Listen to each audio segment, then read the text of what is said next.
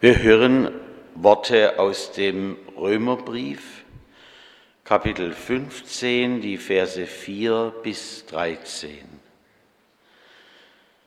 Denn was zuvor geschrieben ist, schreibt da Paulus, das ist uns zur Lehre geschrieben, damit wir durch Geduld und den Trost der Schrift Hoffnung haben.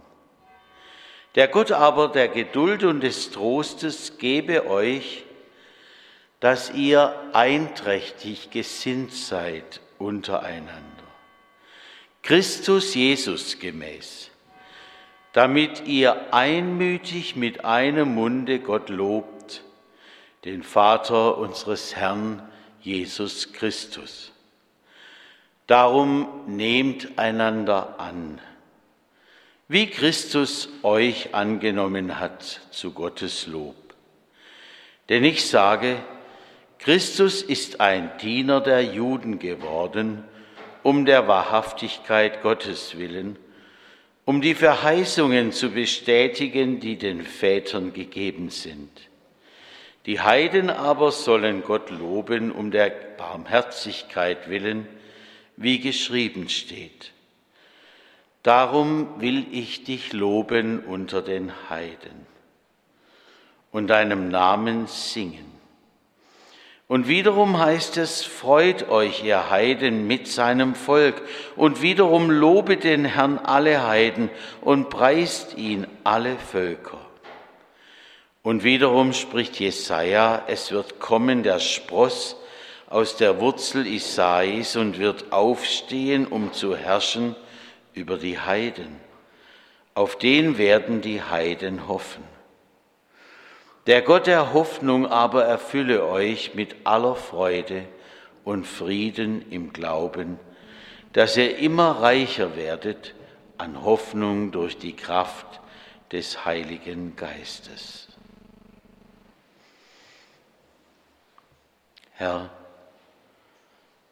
hilf, dass wir dein Wort in uns aufnehmen.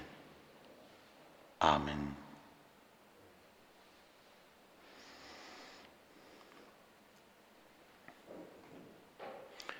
Einmütig sein. Es gibt Situationen in Familien, in Gemeinden, wo irgendetwas sich einschleicht etwas, was so richtig wie ein Schwert durchgeht und trennt. Ich habe das in meiner Heimatgemeinde, wo ich aufgewachsen bin, so erlebt. Nach 23 Jahren Frieden plötzlich Gerüchte, Reden hinten herum, Menschen, die einem begegnen und keinen Gruß mehr erwidern, Kälte, die einem da entgegenkommt und Wortlosigkeit. Und ich habe gemerkt, als junger Mensch will man ja so etwas nicht einfach lassen. Ich habe gemerkt, wenn ich in die Sache hineinbohre, wird's eher noch schlimmer. Ein kluger Mensch sagte dann zu mir, hab doch Geduld. Und dieser gleiche Mensch sagte auch, Gottes Mühlen mahlen langsam, aber trefflich fein. Wenn ich wollte, dass die Wahrheit ans Licht kommt und merkte, ich schaff das nicht. Geduld dieses Wort war mir zuwider. Geduld haben.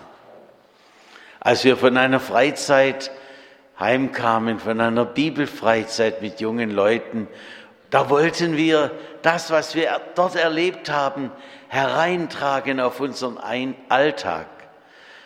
Und in dem Haus dort war über jedem Zimmer eine Gnadengabe Gottes angebracht gewesen.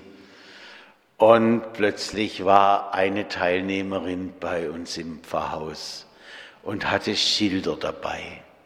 und hatte diese Begriffe, diese Worte für uns aufgeschrieben, damit wir etwas behalten durften von dieser Freizeit. Und dann beteten wir darum und losten schließlich diese Worte aus. Wissen Sie, was bei uns bis heute über der Küche steht? Vergebung. Hat neulich jemand gesagt, ach, das ist sicher, wenn du mal kochst. Und über, über der Toilette steht Geduld für die Wartenden. Geduld, abwarten, das fällt uns schwer. Sogar der Oma, die in ein Haus kommt und das Weihnachtsgeschenk mitbringt und es selber nicht mehr erwarten kann, dass die Enkel das sehen und sagt, pack's schon mal aus. Geduld vor Weihnachten, Fehlanzeige. In jedem Ort, auch hier, steht schon der Christbaum seit Wochen. Und die elektrischen Kerzen leuchten, ja, als wäre es schon Weihnachten. Diese Vorgriffe, dabei müssen wir das in unserem Leben immer wieder lernen, Geduld zu haben. Der Kranke, der im Krankenhaus liegt, oder ja, es gibt viele Situationen, wo wir schier nicht abwarten können. Hab Geduld. Paulus sagt, damit wir durch Geduld den Trost der Schrift und Hoffnung haben. Er meint also nicht, warte einfach ab, mit nichts tun, sondern er will, dass wir diese Zeit Sicher auch die Zeit jetzt vor Weihnachten, die Zeit des Wartens und Geduldhabens nutzen. Jesus sagt, suchet in der Schrift, denn sie ist es, die von mir zeuget. Und da in dieser Schrift, im Wort Gottes, da finden wir alle eure Sorge werfet auf ihn, denn er sorgt für euch. Oder auch, er wird den glimmenden Docht nicht auslöschen. Und wo ich mir unablässig Sorge mache und denke, ich muss jetzt etwas tun, da sagt er mir in diese Phase hinein, Gott sitzt im Regimente und führet alles wohl. Wir müssen das nicht allein stemmen, was vielleicht jetzt auch wie ein Berg vor uns steht. Wir müssen es nicht allein ertragen, wenn Menschen ungerecht sind zu uns, wenn wir Unrecht erleben. Er ist da und er kann auch auf krummen Linien gerade schreiben. Stell es doch ihm anheim, unserem Gott. So finde ich in Gottes Wort Zuversicht und oft einen ganz neuen Ansatz, einen völlig neuen Gesichtspunkt, der mir vorher gar nicht aufgefallen war. Gott kann uns befreien. Und er kann auch dem, der krank da niederlag, einen neuen Weg schenken, dass er neu weitermachen oder anfangen darf. Das sollen und dürfen wir heute hören in welcher Lage wir auch gerade drin stecken. Aber Gott möchte auch etwas von uns.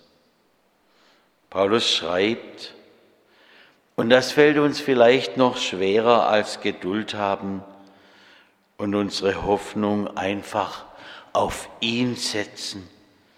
Paulus wünscht sich ohne Umschweife, dass ihr einträchtig gesinnt seid untereinander, Christus Jesus gemäß, damit ihr einmütig mit einem Munde Gott lobt, den Vater unseres Herrn Jesus Christus. Darum nehmt einander an, wie Christus euch angenommen hat, zu Gottes Lob. Ich habe das jetzt weiter gesagt, aber das gilt mir ganz genauso. Können wir das denn? Einfach sagen, jetzt sind wir mal ganz schön einmütig und dann loben wir Gott. Ich denke an Alte und Junge, an Freunde und Feinde. Manchmal geht es einem so, wenn man schon die Stimme des anderen hört oder womöglich er nur da sitzt und atmet, dass sich schon etwas in einem aufregt und wir spüren diese hohe, undurchdringliche Mauer zwischen uns. In manchen Familien hat man gerade jetzt in den Tagen vor Weihnachten Angst vor dem Miteinander. Wenn man an den Festtagen sich so eine heimelige Stimmung herbasteln möchte. Und dabei beschleicht uns das nagende Gefühl, dass zwischen dem anderen und mir nicht Eintracht, sondern Zwietracht herrscht das irgendwie in einem schönen Brücklein überbrücken, das geht gar nicht. Und wenn Jesus sagt, nehmt einander an, ja, und Paulus das bekräftigt, ja, können wir das? Er sagt, so wie es Christus auch tut. Damit haben wir ein schönes Vorbild. Hier hat ja mal ein Freund von mir gepredigt bei einem Gottesdienst mal anders, Klaus-Dieter Stoll. Mein Papa sagte zu mir, du lerne Hebräisch so, wie es der Klaus-Dieter tut. Das, das war nicht gut, auch nicht für unsere Freundschaft. Irgendwie er als Vorspiel, äh, Vorbild und ich als einer, der das einfach nicht will und kann. Wir sind ja Menschen, die eben auch einen Hass und einen Zorn vor uns herschieben können. Menschen aus Fleisch und Blut.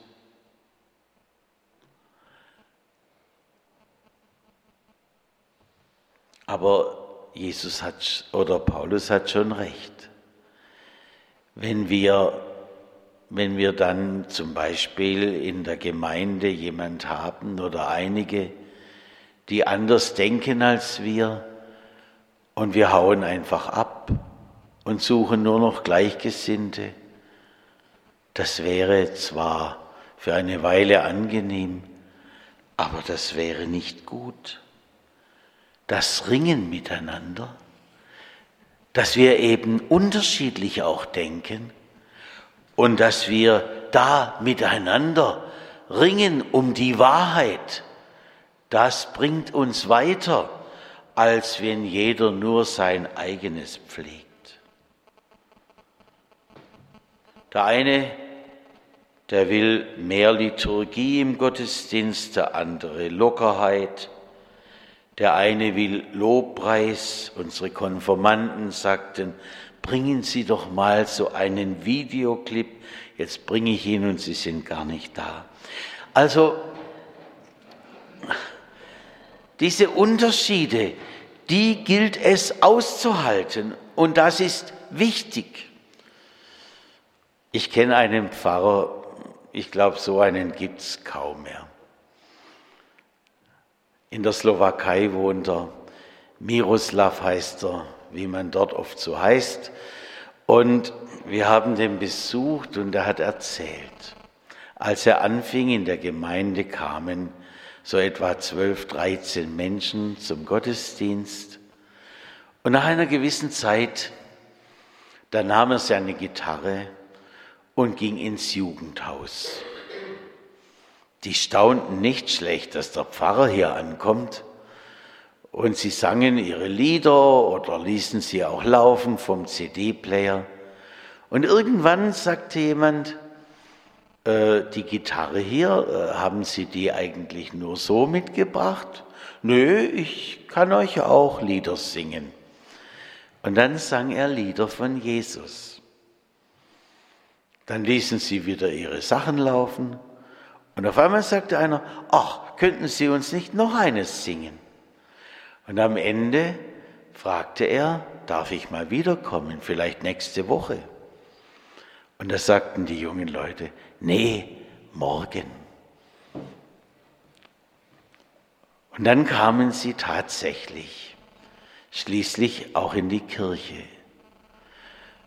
Und der Pfarrer ließ neben den alten Chorälen auch neue Lieder singen. Und dann beklagten sich die Älteren. Das ist uns so fremd, das wollen wir nicht haben. Und dann sagte er, ihr Mütterchen, so redet man anscheinend dort, ihr Mütterchen, wollt ihr, dass eure Enkel auch in die Kirche kommen? Und dann sagten sie alle ja. Also, dann öffnet auch ihnen die Tür. Einmütig werden. Wie geht das? Ich glaube, das kriegen wir aus uns nicht fertig. Natürlich kann es herrlich sein, wenn wir ein neues Miteinander haben, über aller Auseinandersetzung, wenn wir nicht mehr zusammenleben wie Hund und Katze,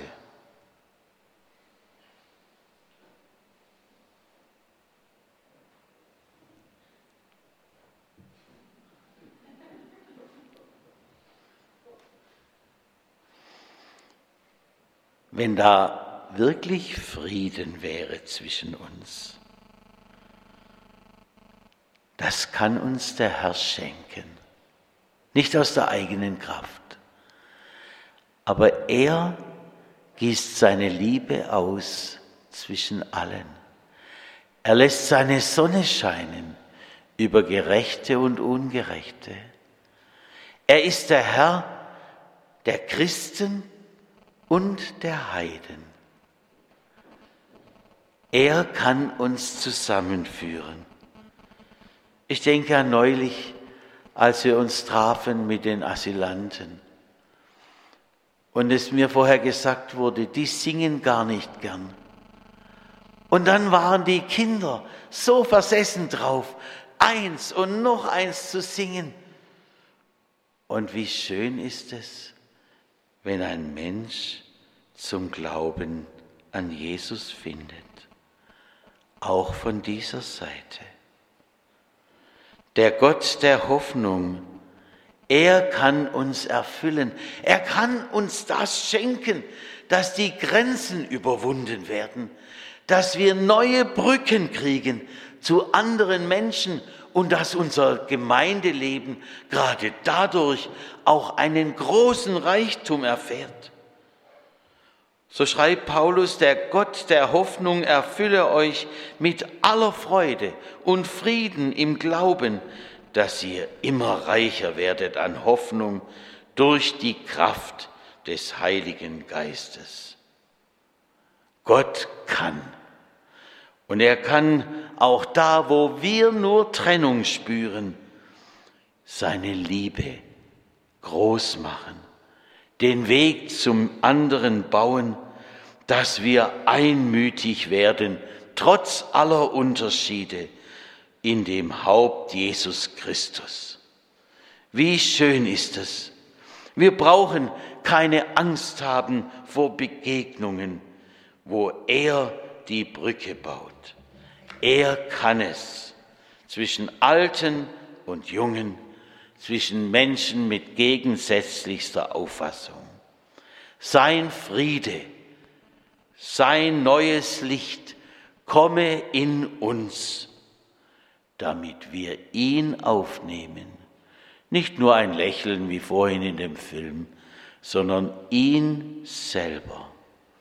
Er gebe uns seinen Heiligen Geist. Amen.